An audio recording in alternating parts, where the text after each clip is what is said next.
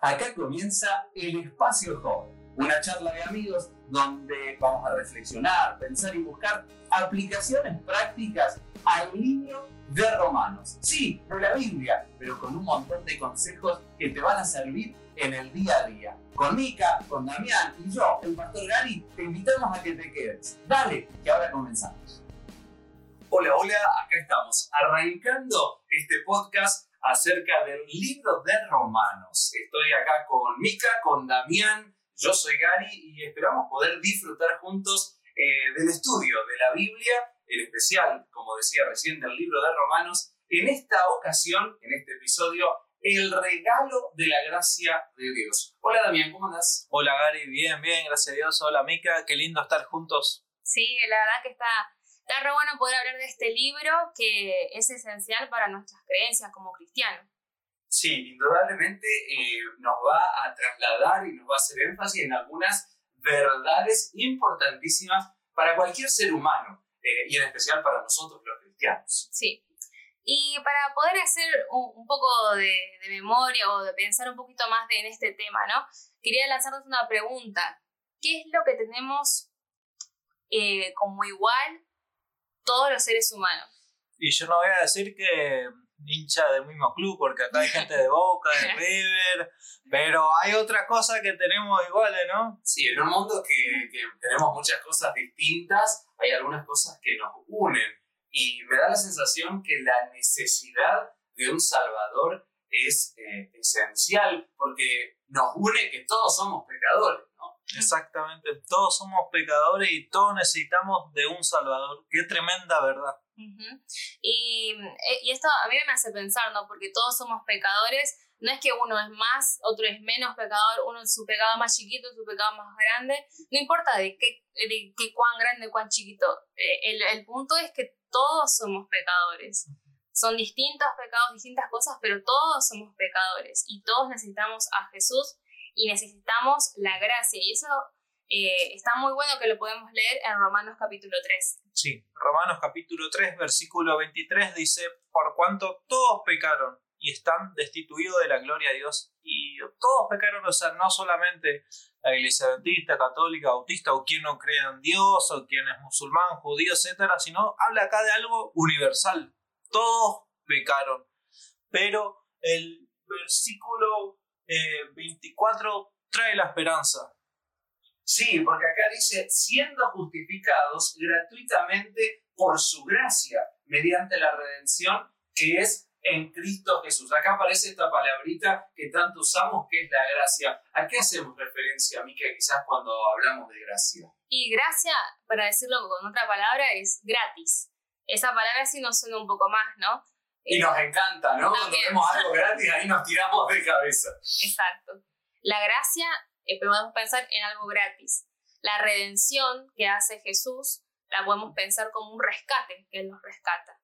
Y la propiciación, eh, esta otra palabra, como un medio para recuperar el favor de una deidad. Era lo que se conocía en el mundo griego pagano de Pablo. La gente ofrendaba a sus dioses para propiciarlos con la esperanza de recobrar su favor pensaban que sus sacrificios propiciatorios ganarían de nuevo la buena voluntad de los dioses. En ese contexto aparece esta palabra propiciación.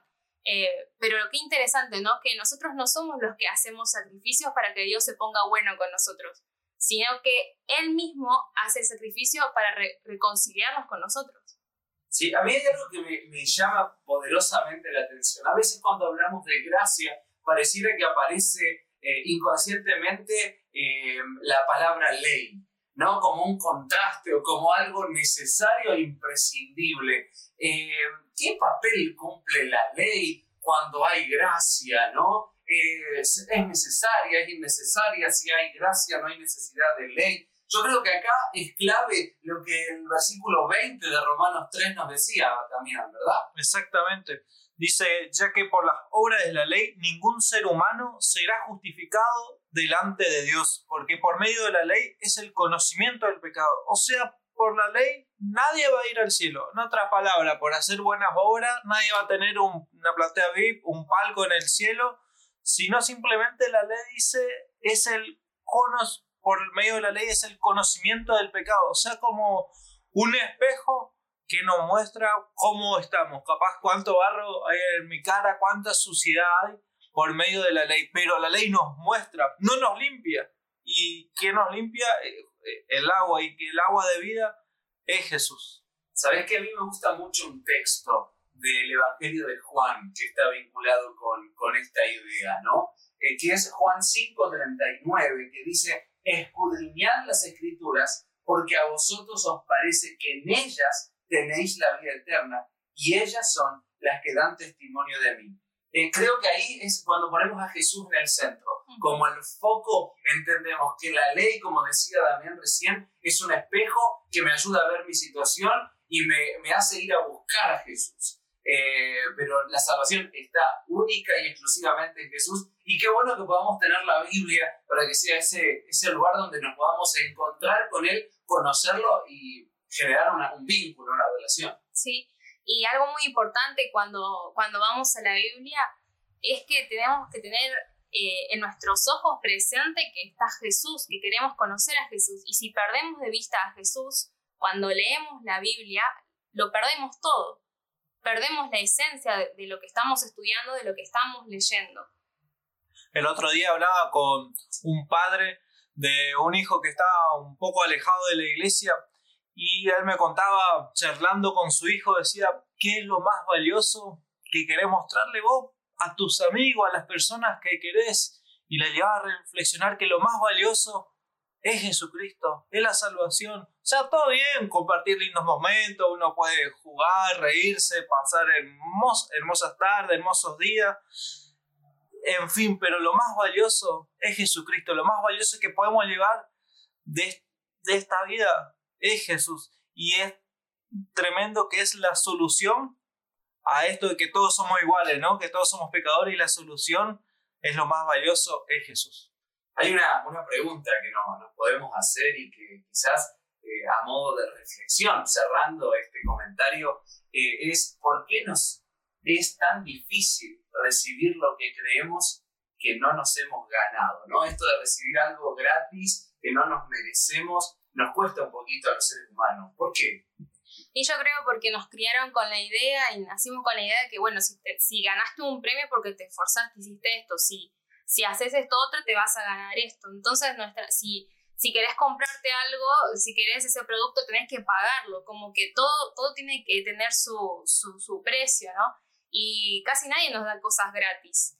Entonces nos cuesta eh, dejarnos de que dejar que otro nos ame, ¿no? Que nos dé cosas gratis y en este caso, la salvación.